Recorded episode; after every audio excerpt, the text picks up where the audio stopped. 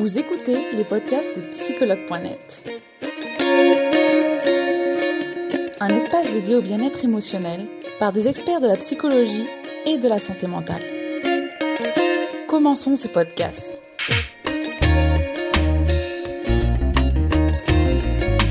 Donc on va se Marjorie. Je vous rappelle que vous êtes en direct sur psychologue.net.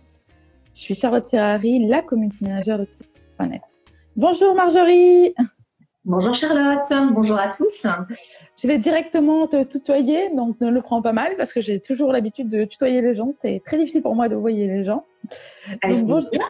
donc euh, ravi d'être avec toi pour ce direct Marjorie. Euh, on va parler ensemble aujourd'hui de la colère et de la rage. Mais avant euh, de parler de ce thème-là, je vais te demander de te présenter Marjorie. Oui, bien sûr. Donc Marjorie Cerveau, je suis praticienne de médecine chinoise traditionnelle et de détachement émotionnel express. Euh, je suis, mon cabinet est à Avignon et euh, il m'arrive également de consulter euh, à distance, c'est tout à fait possible. Et une de mes spécialités, en fait, c'est du, du coup de mélanger l'aspect psychologique avec l'aspect physiologique.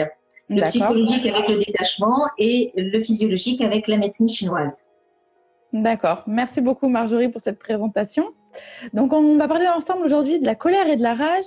On va essayer de les comprendre justement pour mieux les gérer. Donc Marjorie, est-ce que tu peux me dire quelle est la différence justement entre la colère et la rage? Alors, c'est une différence d'intensité entre la colère et la rage.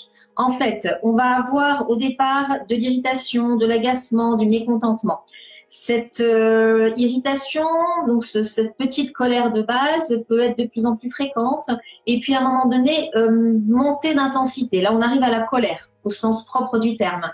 Et puis quand on monte encore d'intensité, quand le ça dépasse le contrôle de la personne, quand c'est plus fort que soi, euh, ça devient de la rage.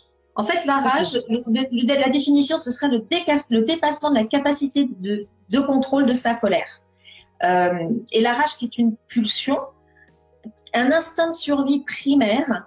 L'instinct de survie, c'est lutter ou fuir. En l'occurrence, là, c'est lutter et éventuellement euh, mettre un pain à l'autre.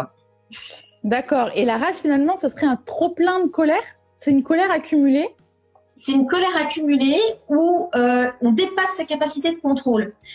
Il y a la colère, il y a la colère courante. La colère courante, on s'énerve, bon, on dit des mots qu'on est avec lesquels on n'est pas d'accord, euh, bon, ok, on va taper dans un petit truc. Euh, c'est déjà, c'est déjà une grosse colère, ça. Hein. c'est déjà des gens qui sont euh, qui sont colériques et pour lesquels c'est une façon de de lâcher leur leur leur émotion, leur énergie liée à cette colère. La rage, c'est vraiment, j'ai plus de contrôle. D'accord. J'ai plus de contrôle et et si je, je, je continue là-dedans, je vais démolir celui qui est en face. D'accord. On a une personne qui nous demande justement si on peut apparenter la rage à la haine. Oui. D'accord. D'accord. Merci Marjorie. Oui. Sachant que dans la haine, ça peut être sourd. Et dans la, la, haine peut s'exprimer par la rage. D'accord. D'accord. Il faut comprendre toutes les subtilités. Hein. Et euh, du coup, pourquoi on a tendance des fois à trembler que, quand on est en colère? Alors, effectivement, euh, quand on est en colère, il y a des sensations physiques qui se passent. Donc, si on est attentif, euh, bon, il y a des choses dont on se rend compte et d'autres pour lesquelles on, est un, on se rend un peu moins compte. Mais typiquement, euh, on peut se retrouver avec le ventre noué, avec euh, un poids sur l'estomac, avec le, les palpitations cardiaques, avec la gorge qui se noue, avec des sensations de chaleur, voire des bouffées de chaleur, avec des maux de tête. Et euh, en même temps, les muscles se tendent. Ça va commencer par les trapèzes et puis éventuellement, tous les muscles du corps peuvent se tendre. Donc, en général, ça commence par le haut du corps, mais ça peut aller jusqu'au bas du corps en étant prêt justement à la lutte. Euh, donc, il y a une tension musculaire qui est énorme. Et le tremblement, en fait, c'est une façon pour le corps de relâcher cette tension musculaire. Tout simplement. D'accord. Ah, d'accord. Donc, c'est quand même une certaine étape de la colère déjà quand on commence à trembler c'est quand même une certaine étape de la colère, tout à fait, euh, et c'est aussi une échappatoire pour ne pas passer à la rage et, à l'action. D'accord. D'accord. Tant qu'on tremble, tant qu'on tremble, on ne va pas passer à l'action. Dès qu'on tremble plus, ça y est, on y est. D'accord. C'est une certaine, c'est une manière d'extérioriser finalement. C'est une manière d'extérioriser et pour le corps de lâcher la pression, la pression et la tension musculaire. le tremblement, c'est le muscle qui tremble. Donc c'est une manière de lâcher la pression interne et la tension musculaire qui est là, qui, parfois ils s'en rendent pas compte hein, les gens, mais c'est il y a une tension musculaire qui, qui peut être très très importante et c'est ça le tremblement. D'accord. Oui, souvent, des fois, on, dit aux gens, ah, t'as l'air tendu, t'as les épaules, euh, et des fois, on le remarque pas soi-même, c'est vrai. C'est ça. D'accord. Et euh, du coup, Marjorie, quelles sont les causes de la colère et de la rage? Alors, euh, je propose de l'aborder sous l'angle de la psychologie d'une part et puis sous l'angle de la physiologie d'autre part. Donc, au niveau de la psychologie, les, ça va toujours être lié à des blessures d'enfance, à des traumatismes d'enfance qui vont euh, être reliés. Alors, si on, va utiliser un outil qui s'appelle les blessures, euh, les cinq blessures de l'être humain. Les, euh, dans les cinq blessures de l'être humain, qui sont en fait l'abandon, la trahison, le rejet, l'injustice et l'humiliation, les, celles qui sont le plus proches, celles qui vont générer le plus facilement et, et quasi immanquablement de la colère. Alors, que ce soit du mécontentement, de l'irritabilité, de la frustration, de la colère ou de la rage, on est tous dans le spectre de la colère. Plus ou moins On a vu que c'était une différence d'intensité, mais tout ça, c'est de la colère. Parce que certaines personnes me disent, je suis pas en colère, mais en fait, quand on gratte, si, si, oui, oui, ça m'agace. Donc, c'est juste pour préciser, euh, pour préciser cela. Euh, là où la colère va s'exprimer le plus, ça va être dans les blessures d'injustice et de trahison. La blessure d'injustice, si on prend euh, des exemples euh, actuels dans nos vies d'adultes, ça va être le patron, euh, on se fait engueuler par le patron pour quelque chose qu'on n'a pas fait ou pour parce qu'il était de mauvaise humeur, c'est injuste. On se fait remonter les bretelles par son conjoint pour une raison ou pour une autre, alors que on n'a pas fait grand chose. C'est juste que lui était pas de bonne humeur non plus ce jour-là. C'est injuste. Euh, et là, on est dans la blessure d'injustice. Toujours dans la blessure d'injustice, quand on, euh, on manque de reconnaissance. Je fais tout pour lui, je fais tout pour elle, et il ne voit rien. C'est jamais assez. Ça, c'est valable pour le conjoint, c'est valable dans le travail également. Je fais tout, je fais vraiment mon max, mais il ne voit rien, il ne se rend pas compte de ce que je fais. C'est un manque de reconnaissance qui appartient à la blessure d'injustice. Euh, cette blessure d'injustice, si on la relie dans l'enfance, elle est toujours à relier avec ou papa ou maman. Alors, même si papa et maman ont été extraordinaires, ça reste des humains. ça reste des humains. Et en fait, euh, ce n'est même pas forcément, comment dire, c'est pas objectif. L'adulte aujourd'hui peut dire, euh, oh non mais, mais, mais, papa, maman, c'est génial. En général, c'est un des deux, c'est rarement les deux, mais mais euh, non, mais papa, pas de problème, maman, oui, euh, etc. Sauf que euh, aujourd'hui, c'est l'adulte qui parle comme ça. Celui qui est blessé, qui est blessé à ce moment-là, c'est l'enfant. L'enfant, il n'est pas objectif, il est irrationnel, il prend les choses comme elles viennent, il est hypersensible, et c'est toujours l'enfant blessé qui, qui cette blessure d'enfance qui est, est, rouverte à vif aujourd'hui dans votre vie d'adulte. D'accord. En ce qui concerne l'injustice, c'est toujours vécu avec le parent du même sexe. Par exemple, euh, la petite fille qui a un super scolaire, plus super bulletin scolaire, pardon, euh, qui le ramène à maman, parce qu'on va prendre maman puisque c'est le parent du même sexe. Et euh, bah, maman lui dit bon oui, ok, mais là tu as, 18 partout, mais là tu as 12 là, tu aurais vraiment pu faire mieux. C'est mm. pareil, jamais assez bien. Comme avec le patron, tiens c'est bizarre. Ou la patronne, tiens c'est bizarre. Si on prend l'exemple du petit garçon, dont, euh, alors là j'ai donné la blessure d'injustice. Oui. On va voir maintenant la blessure de trahison. Euh, la blessure de trahison, donc un exemple d'aujourd'hui, le conjoint qui trompe, plus peu, peu ou prou, on le vit comme une tromperie, donc comme une trahison. Euh, ou un autre exemple, un une amie qui divulgue un secret qu'on lui a confié. On se sent trahi. Si on revient dans l'enfance, cette blessure de trahison a toujours été vécue en premier avec le parent du sexe opposé. Donc, on va prendre le petit garçon cette fois-ci. Le petit garçon, euh, sa maman décède d'un accident de voiture. Elle y est pour rien. Hein bien sûr, bien sûr. Eh ben, le petit garçon, il va se sentir abandonné, mais il va également se sentir trahi. À chaque fois que un des parents ne peut pas assumer son rôle de parent, volontairement ou involontairement, que l'enfant le veuille ou non, que l'adulte d'aujourd'hui le veuille ou non, eh l'enfant le vit comme une blessure de trahison. plus ou moins. Mais là, ce qui nous intéresse, c'est la trahison.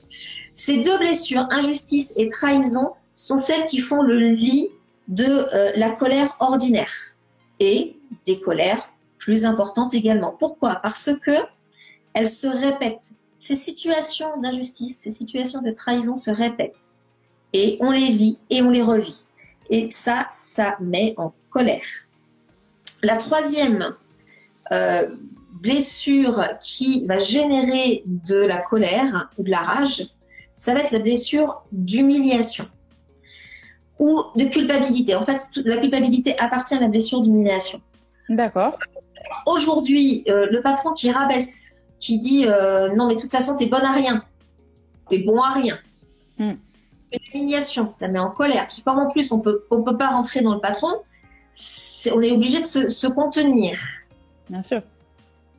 Quant à, alors ramener à l'enfance, euh, cette blessure d'humiliation a pu être vécue par euh, avec l'un des parents, donc papa ou maman, ou les deux, ou même par un éducateur extérieur. Prenons un enseignant qui euh, va stigmatiser un enfant parce qu'il est gros ou parce qu'il comprend pas, ou tout simplement parce qu'il est différent. Ça va être vécu comme une blessure d'humiliation. D'accord. Si on rajoute à ça la culpabilité, ça va faire des gens qui ne vont jamais s'autoriser à exploser, qui vont tout garder à l'intérieur toujours. Oui. Euh, c'est des gens qui, euh, ben, c'est la cocotte minute qui, qui, est sous pression. La pression monte, monte, monte, monte, monte, monte. Et la plupart, ils gardent tout ça à l'intérieur. Évidemment, ça a un impact sur le corps. Ah oui. Euh, que je vais vous expliquer euh, après. Mais euh, donc, on a le cas de figure de la colère qui est rentrée, qui s'accumule, et en fait, c'est la pire. C'est celle qui est le plus susceptible d'exploser en rage à un moment donné ou à un autre. Parce qu'on concerne beaucoup plus les émotions? Oui, c'est la cocotte minute. C'est, c'est, ça, ça, voilà, ça commence à bouillir, ça boue, ça boue, ça boue, ça boue, ça boue. Puis à un moment donné, ça dépasse la capacité de contrôle de la personne. Ça peut être quelque chose de grave, ça peut être la goutte d'eau qui fait déborder des as, donc rien d'important. Et la personne explose en rage. D'accord. C'est quand on, est dans cette blessure, c'est la plus susceptible d'exploser en rage en fait, parce que c'est la colère contenue qui dépasse le contrôle. D'accord. L'humiliation finalement. L'humiliation. Mais ces trois blessures sont vraiment, euh, sont vraiment génèrent de la colère. La trahison, l'injustice, ça génère de la colère et du contrôle. La blessure d'humiliation génère de la colère, mais de la colère souvent rentrée euh, et, peut se transformer euh, en rage. Tout ça a donc des conséquences sur le corps. Donc on peut aborder euh, la colère et la rage sous l'angle physiologique. On a vu tout à l'heure ce que ça pouvait faire dans le corps, la tension, la, la gorge qui se noue, la tension musculaire, ça fait des nœuds dans le ventre, ça fait des gargouilles, enfin voilà, tout ça. Euh, alors, en fait, je vais essayer un truc, on va voir si ça fonctionne, Charlotte. Euh, je vais vous l'expliquer sur mon ordinateur? Je vais essayer de vous expliquer un petit peu euh, comment fonctionne le corps sur la médecine chinoise pour que vous compreniez bien. Est-ce que je peux faire un, un, Alors, si je fais ça, ouais, ça marche. Alors, hop, je le montre comme ça. Est-ce qu'on voit? Est-ce que je peux agrandir? Moi, ouais. très bien. Donc, Super. Alors, euh, ça c'est pour vous expliquer un petit peu comment fonctionne le corps selon la médecine traditionnelle chinoise. Pour, avoir une métaphore, une image, vous pouvez imaginer votre corps comme un véhicule. Ce véhicule, pour fonctionner, il va avoir besoin d'un carburant stocké dans un réservoir. Ça va être une énergie un peu dense qu'on va appeler énergie yin et euh, d'une énergie plus subtile comme électrique stockée dans une batterie qu'on va appeler énergie yang. Les deux niveaux doivent être suffisamment élevés pour que le corps fonctionne correctement. Et alors, hop, si je ça comme ça, oui, là c'est un peu grand, je vais diminuer. Ce coup-ci. Voilà, ça va, ça va là? Oui, oui, oui, ouais. C'est bon, le yin, le yang, ouais. Ramener au corps, euh, non seulement les niveaux doivent être élevés, mais en plus, euh, le, réservoir et la batterie doivent être équilibrés l'un par rapport à l'autre. Alors même que constitutionnellement, on peut naître avec un petit réservoir, une grosse batterie, une petite batterie, un petit réservoir. Tous les cas de figure sont possibles. Qu'est-ce qui va se passer quand euh, on est en colère et que la colère, elle est là tout le temps, d'une façon ou d'une autre, euh, ou, très fréquemment. Elle, vient de plus en plus fréquemment. Eh bien, on va consommer, consumer ses réserves. Ses réserves d'énergie, mais surtout ses réserves de carburant.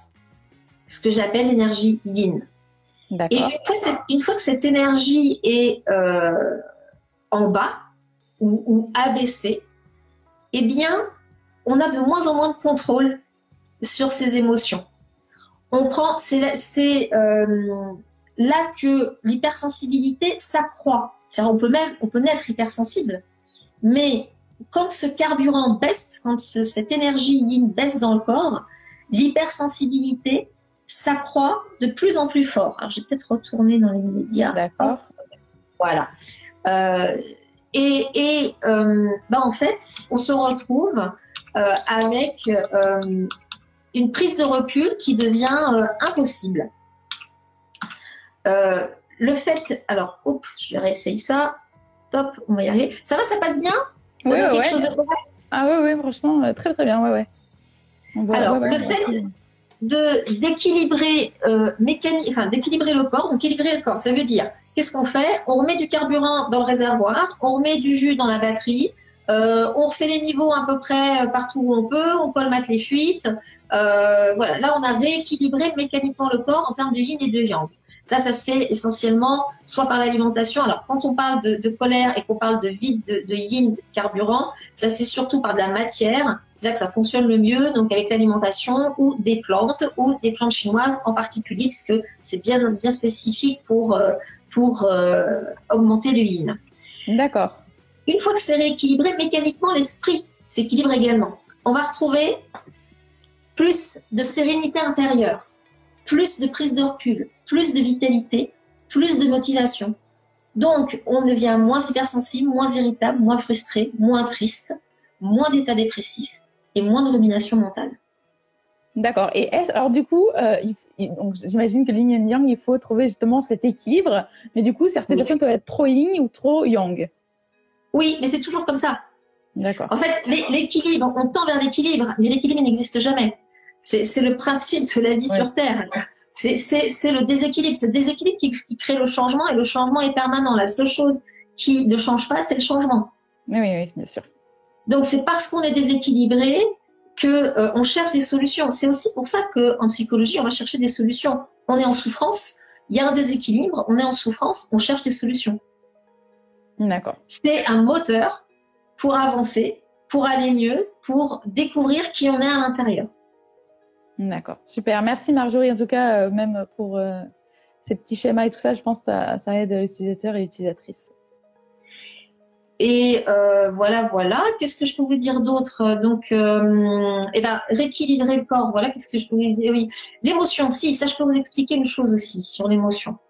Euh, ou je le ferai après, c'est pas grave. On verra si ça vient.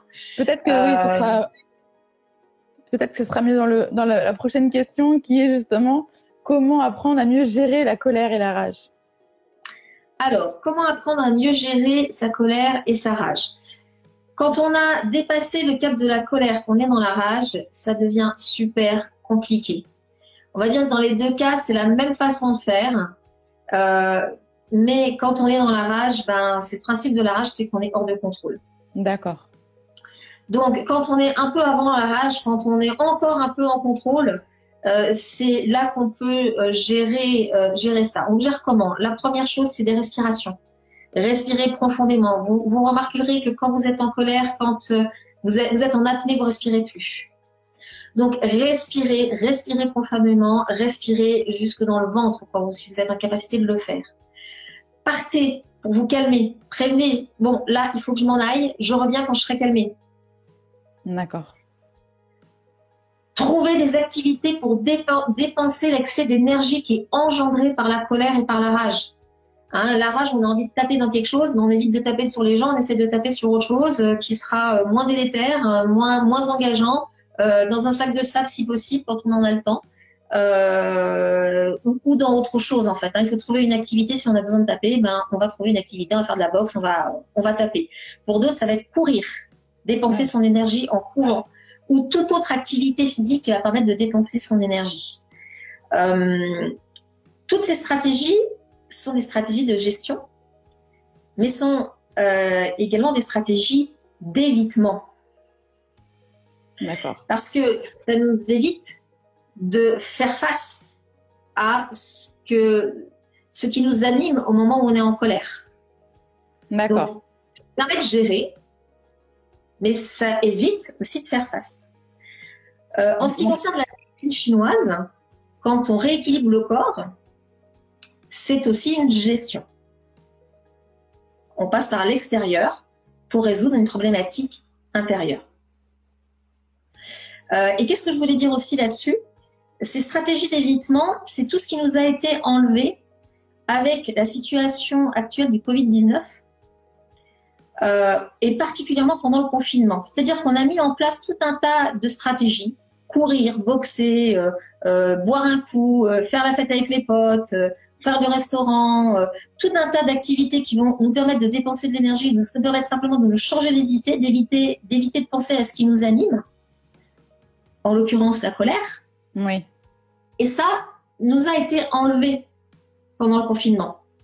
Il n'y a plus toutes ces stratégies d'évitement, elles sont plus, elles, elles sont inaccessibles ou peu accessibles. Donc, on est face à soi-même, et c'est là que ça devient difficile. Encore une fois, la souffrance qui peut amener à chercher des solutions.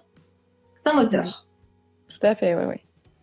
Merci, merci Marjorie. Et du coup, quelle, est la différence y a-t-il entre gérer finalement et maîtriser sa colère et sa rage? Alors, c'est ce que j'ai commencé à expliquer, c'est-à-dire que euh, ah, c'est là que mon, petit schéma il va, il va être utile.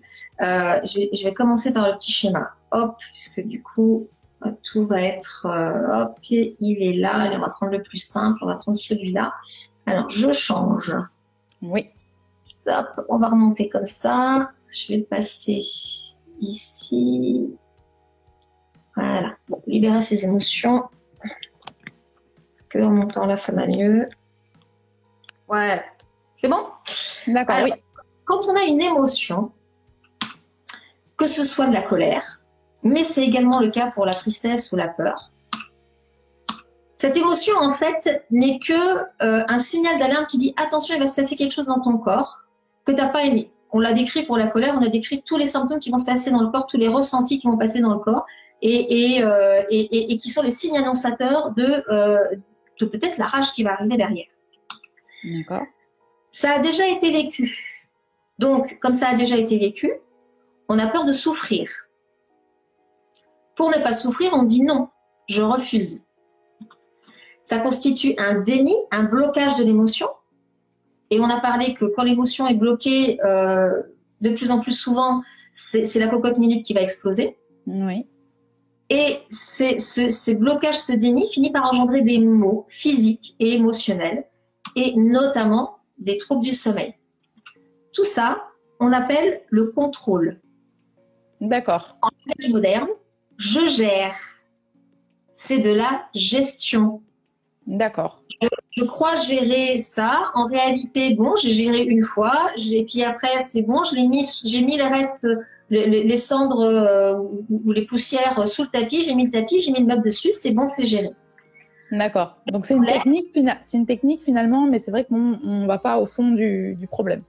On va jamais au fond du problème. c'est une technique naturelle parce que personne ne nous a appris à faire autrement. D'accord. 99% de la population mondiale fonctionne comme ça. Et particulièrement l'enfant euh, qui vit de très nombreuses situations euh, pour lesquelles il n'a pas la maturité euh, psychique, nécessaire à gérer, vraiment, à, à, digérer. Donc, il va gérer d'une façon ou d'une autre. D'accord. Et en fait, il enterre. Dit autrement,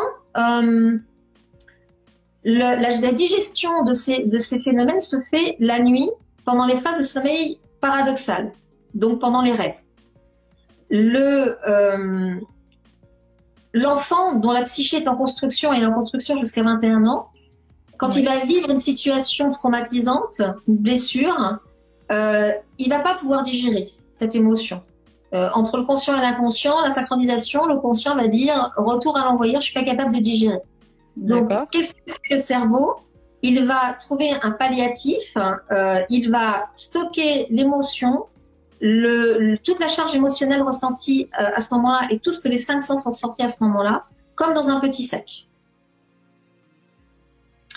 Et euh, tout cela, c'est, en fait, ça veut dire que toutes les émotions qu'on vit en tant qu'adulte aujourd'hui, ce n'est que la réactivation d'un de ces petits sacs du passé qui n'ont pas pu être digérés. Alors qu'aujourd'hui, en tant qu'adulte, en tant que psyché euh, mature, on est enfin en capacité de digérer. Et comment on peut le digérer? C'est euh, en disant oui, j'accepte d'être en colère. Je reconnais d'être en colère. Quand on, garde tout à l'intérieur, parfois on ne reconnaît même pas la colère. Donc j'identifie, je reconnais, j'accepte d'être en colère. Je ressens ce que ça fait dans le corps. Tout ce qu'on a déjà dit avant, hein, euh, la chaleur, la bouffée de chaleur, les muscles tendus, etc. Je mets des mots dessus et c'est, à ma connaissance, la seule et unique voie de libération émotionnelle définitive. Ça veut dire qu'à chaque fois que vous faites ceci, ce, protocole, vous déposez, vous baissez la charge émotionnelle dans à chaque fois que vous allez revivre la même situation. C'est-à-dire que vous le vivez une fois, vous l'acceptez, vous le vivez complètement une fois, non seulement vous allez vous rendre compte que c'est plus rapide, mais que la, fois suivante, euh, cela va faire baisser la charge émotionnelle. D'accord. Alors, comment on sait finalement qu'on a été dans la libération euh, C'est que la fois suivante, on va, on, va, on va voir que cette charge sera moins importante, c'est ça? C'est ça. Euh, par contre, ça peut mettre des semaines, des mois, des années. Euh, quand je dis des années, si, euh, euh, allez, on va prendre l'exemple du conjoint qui nous énerve, ça nous met en colère, et bah, plutôt que d'être d'être en colère, c'est si on peut, on fait pouce. Oui. Je vais me calmer. Si on peut pas, eh bien, au, lieu de faire une rumination mentale, on fait le travail au lieu, au lieu et place de faire la rumination mentale, parce qu'on est toujours à chaque fois en train de ruminer la situation. Euh, et euh, qu'est-ce qu'on fait? On dit ok, bon, il m'a énervé. Et on le revit, on le revit. Ok, c'est bon, je sens bien que ça me prend le ventre, je sens bien que ça me, noue les cordes vocales, je sens bien la tension là dans les muscles. Voilà, je sens tout ça. J'accepte tout ça. Je laisse tout ça traverser le corps. Je laisse tout ça évoluer, changer, se transformer. Je juste, je laisse faire. D'accord. Ça va traverser le corps. Et d'ailleurs, face à cette colère, finalement, on a souvent ces personnes, souvent, on a parfois ces personnes qui réagissent avec le silence, justement. Ils sont tellement incapables de gérer cette émotion qu'ils vont finalement après euh, rester dans le silence, ne plus parler à l'autre. Alors, qu'est-ce qu'on peut faire dans ce cas-là? Alors, qui, qui, peut faire quoi? Celui qui s'est mis en colère, c'est quelle est la question? Alors, du coup, quand la personne, elle, du coup, on parle ici d'un couple, quand la personne s'est mise en colère, euh, se met en colère et du coup, elle se on peut parler d'une sorte de mutisme, elle se mue finalement dans, le silence. Que peut faire la personne Ça veut dire qu'elle n'extériorise pas sa colère, elle garde tout à l'intérieur. Exactement, oui. Alors, qu'est-ce qu'on peut faire? C'est celui qui est face à, ce mutisme ou celui qui vit ce mutisme? Alors, bah, on, peut, on, peut imaginer bah, finalement que les, deux positions, euh, dans, chacune des positions, que peut faire la personne? Alors, celui qui vit ce mutisme, euh, ça peut être compliqué parce que s'il est dans le mutisme, c'est qu'il peut avoir déjà du mal à reconnaître la problématique. Ou euh, c'est s'il exprime quelque chose, il va exploser en rage. Et tout va dépasser sa pensée et euh, ça va être ça va être explosif et les dégâts vont être insupportables. C'est la raison, on revient à, quand on parle de la blessure d'humiliation, c'est la raison pour laquelle beaucoup gardent à l'intérieur parce que inconsciemment, ils ont un programme qui disent, euh, et parce qu'ils l'ont déjà vécu d'une façon ou d'une autre, si tu te mets en colère, les dégâts vont être euh, irréparables. D'accord. Donc, je préfère tout garder à l'intérieur.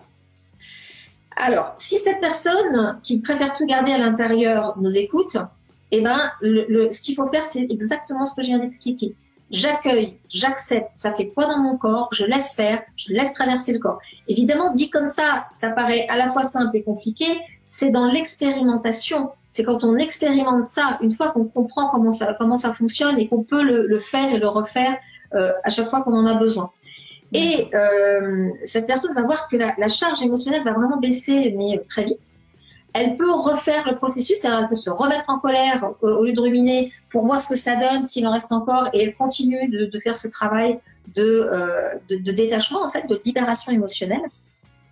Et quand elle fait ça, elle va, à chaque fois qu'elle le fait, que ce soit une fois, dix fois ou cent fois, que ce soit euh, euh, une semaine, six mois ou, un an et demi, elle va à chaque fois baisser sa charge émotionnelle jusqu'à un jour arriver à zéro. D'accord. Dit autrement, quand on gère, on donne du confort à l'obscurité dans laquelle on est. Quand on est dans la maîtrise, c'est-à-dire quand on est dans l'accueil, dans l'acceptation, dans la fluidité, on met de la lumière à cette obscurité. Et cette une fois qu'elle est mise, même si c'est un petit ray de lumière au début, elle finit par s'accumuler et par complètement éclairer la situation. Et à partir de ce moment-là, elle est complètement digérée. Et elle ne revient plus, en tout cas pas celle-ci. On a plein d'autres, mais celle-ci ne reviendra plus. Et euh, le détachement émotionnel express, qui est donc la, pratique que, j'utilise, euh, permet, au lieu d'attendre des semaines, des mois ou des années, donc des années, encore une fois, ainsi hein, on, s'attelle à une problématique particulière et qu'on fait ça à chaque fois, ça peut mettre peut-être six mois, peut-être huit mois, peut-être 18 mois euh, pour que ça passe. En fait, je l'ai fait l'expérience, hein, donc euh, je me suis rendu compte du temps que ça prenait. Le détachement, le détachement émotionnel express permet en fait en une séance euh, de pouvoir se débarrasser. Donc, au lieu d'attendre des semaines, des mois, des années, une séance permet de régler la problématique liée à une situation précise qui, en fait, est un processus sensoriel qu'on doit juste accepter de vivre jusqu'au bout, dans, en conscience, en toute conscience, dans l'acceptation, pour pouvoir s'en libérer définitivement. D'accord, donc c'est très efficace finalement.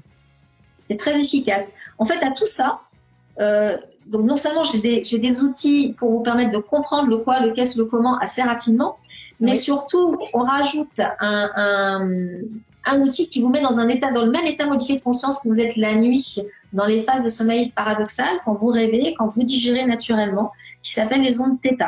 Donc euh, les ondes θ, c'est juste mettre le conscient et l'inconscient euh, au même niveau, euh, de façon à ce qu'ils puissent communiquer, se synchroniser et, et digérer.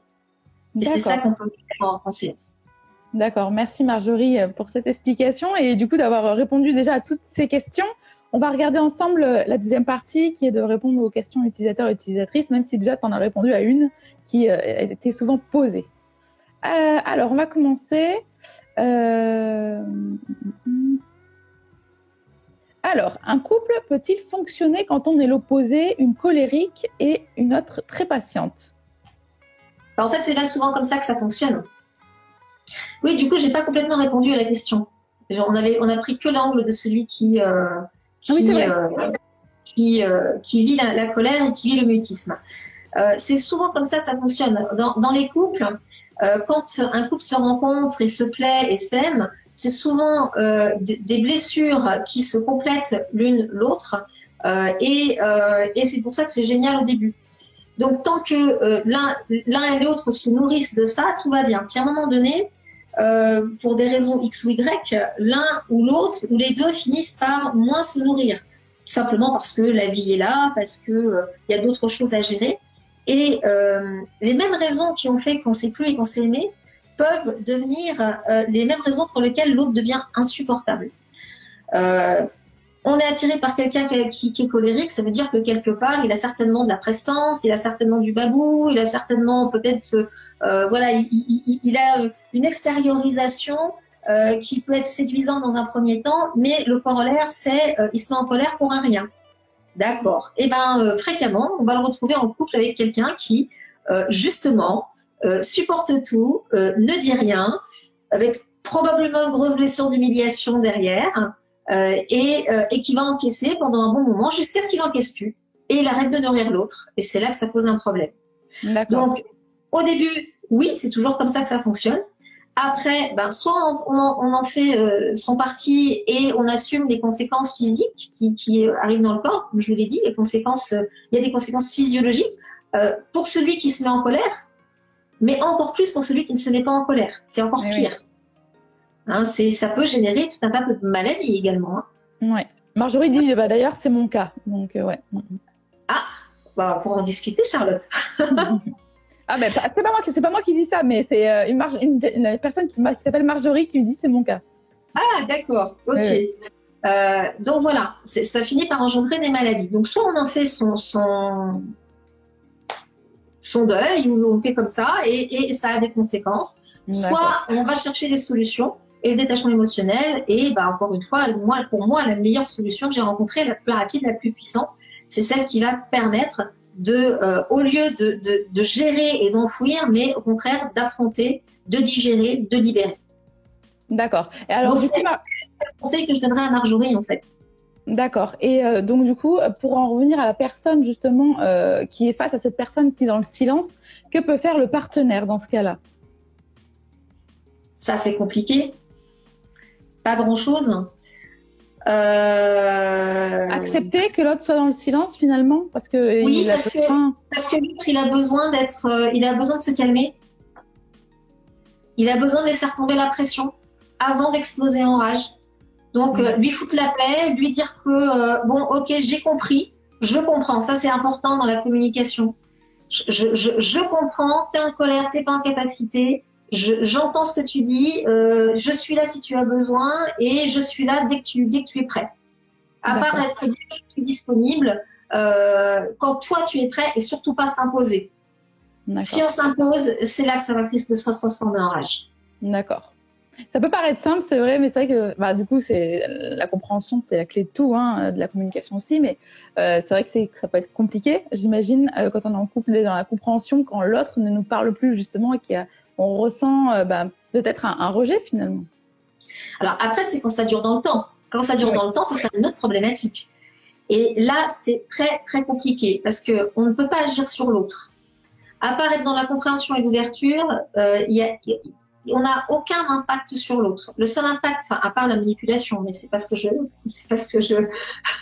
c'est pas ce qu'on recommandera en premier lieu même si tout le monde manipule d'une façon ou d'une autre. Mais bon, c'est consciemment, c'est pas, c'est pas ce qui, euh, c'est pas l'objectif. Donc, la seule travail qu'on va pouvoir faire, c'est un travail sur soi. Le travail sur soi qui va être euh, à la fois ben, de euh, l'autre ne parle plus, ça me fait quoi? Ouais. Et on va toucher une blessure. et puis, ben, ça, ça va amener à d'autres choses. C'est-à-dire que l'autre ne parle plus, je m'en fous il s'en fout, donc du coup l'autre va peut-être se mettre à parler, la situation va changer. C'est-à-dire travailler sur soi alors que a priori c'est l'autre le fautif, a priori. oui, oui, bien sûr. On a toujours 100% de responsabilité dans, toute situation que l'on vit. Euh, donc euh, la seule solution, ça va être de travailler sur soi. Ça va être d'aller voir ça fait quoi ce silence. Ça touche quoi à l'intérieur?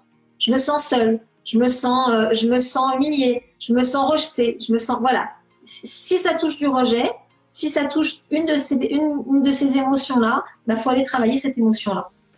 D'accord. Merci Marjorie pour cette explication. Euh, alors, on va regarder une autre question qui a été posée. Euh, alors, bonjour. Qu'est-ce que signifie une voix régulièrement cassée ou la perte de voix régulière? Alors ici, j'imagine que c'est lié à la colère. Alors, euh, ça, c'est souvent lié à la colère. Euh, c'est euh, en fait, pour, une, pour, pour, le coup, je l'ai vécu. Hein. On sait qu'on travaille sur des choses qu'on euh, cherche à régler. Et, et dans mon enfance, moi, j'avais des, des, extinctions de voix régulières. J'avais des laryngites, des pharyngites. Et soit dit en passant, j'ai même un chat qui est mort d'un cancer de la gorge dans une maison non fumeur. On se demande ah pourquoi et comment. D'accord. Les, animaux peuvent prendre nos émotions en fait. Et hein, oui, donc, euh, donc c'était tellement fort que le, chat a développé un cancer de la gorge et, et, en est mort pour moi. D'accord. Euh, oui, oui, oui, c'est euh, c'est pas c'est pas de la colère en fait. Ce qui est c'est le, fait de ne pas pouvoir s'exprimer qui engendre de la colère et qui entretient ce phénomène de je ne peux pas m'exprimer, je suis en colère, je n'arrive plus à parler parce que la gorge se serre, parce que euh, les phénomènes physiques dans mon corps font que ça entretient et euh, ça se manifeste dans mon corps. Pourquoi ça se manifeste? Parce qu'on n'en a pas pris conscience ou parce qu'on n'a pas eu de solution d'extériorisation. À partir du moment où on arrive à extérioriser les choses euh, et à s'en libérer, encore une fois, hein, après il y a l'extériorisation, la gestion et la libération, donc le détachement définitif. Tout ça, c'est des, ce sont des étapes. Euh, la libération et le détachement étant l'étape finale. Euh, à partir du moment où on a extériorisé et euh, où on a pu se libérer complètement, eh ben, euh, la problématique et l'extinction de voix ne viendra plus, elle va disparaître. D'accord. Super. Merci Marjorie pour cette explication et ces petites solutions. On va faire une dernière. Alors, Glad qui nous demande comment peut-on rééquilibrer le yin et le yang par l'alimentation. Est-ce que tu saurais nous aiguiller là-dessus? Alors, c'est très très compliqué. Euh, ça, c'est euh, un corpus complet dans la médecine chinoise qui comporte quatre piliers euh, principaux. Hein. On a le, les, les, techniques manuelles avec l'ostéopathie chinoise et les massages chinois, on va dire. Les techniques énergétiques avec l'acupuncture et la moxibustion, la phytothérapie, donc les plantes, et la diététique. La diététique, c'est un pilier à part entière qui nécessite une étude à part entière. Ça veut dire que euh, si vous voulez vraiment rééquilibrer uniquement par l'alimentation, il va quand même falloir consulter pour savoir le quoi, le cas, c'est comment.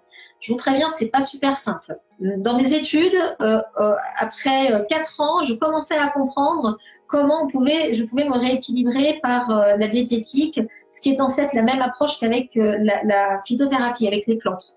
D'accord.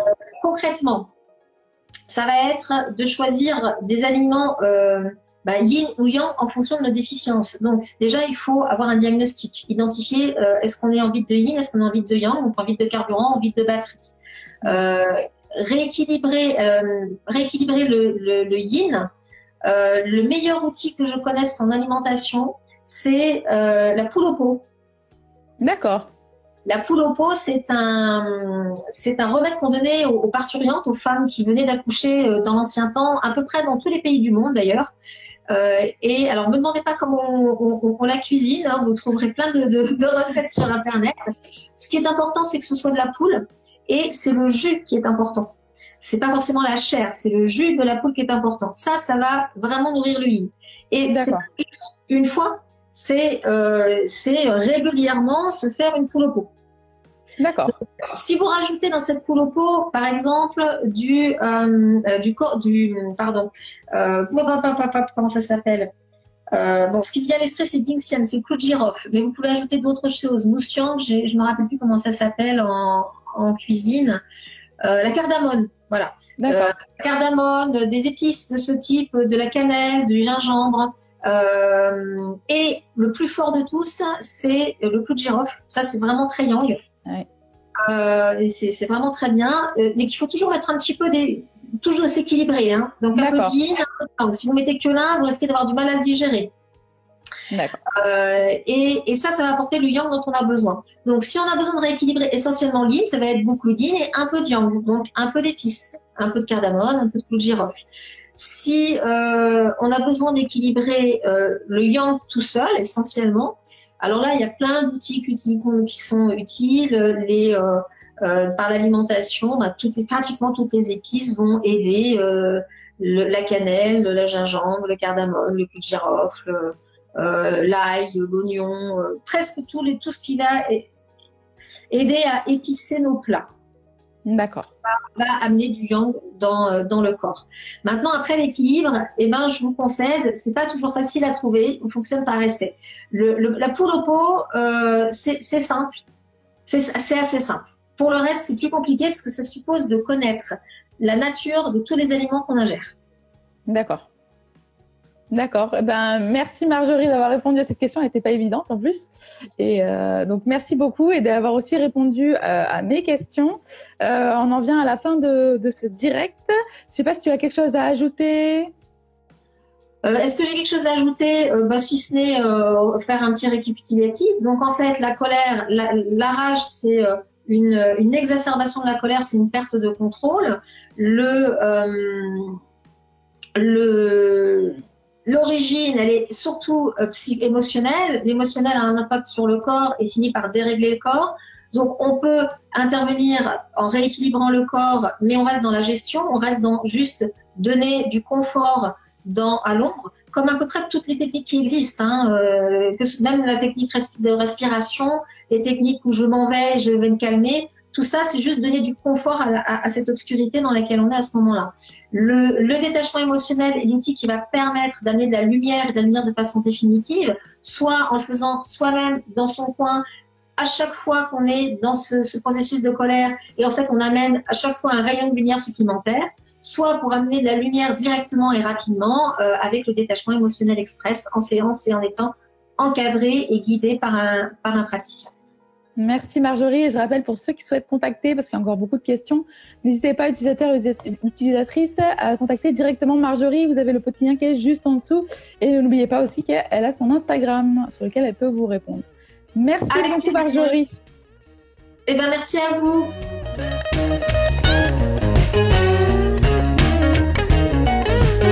Nous espérons que vous avez aimé le podcast d'aujourd'hui. Souvenez-vous que tous ces sujets sont disponibles sur notre site psychologue.net et que vous pouvez également voir la vidéo complète sur l'Instagram TV sur psychologue.net. Rendez-vous dans notre prochain podcast.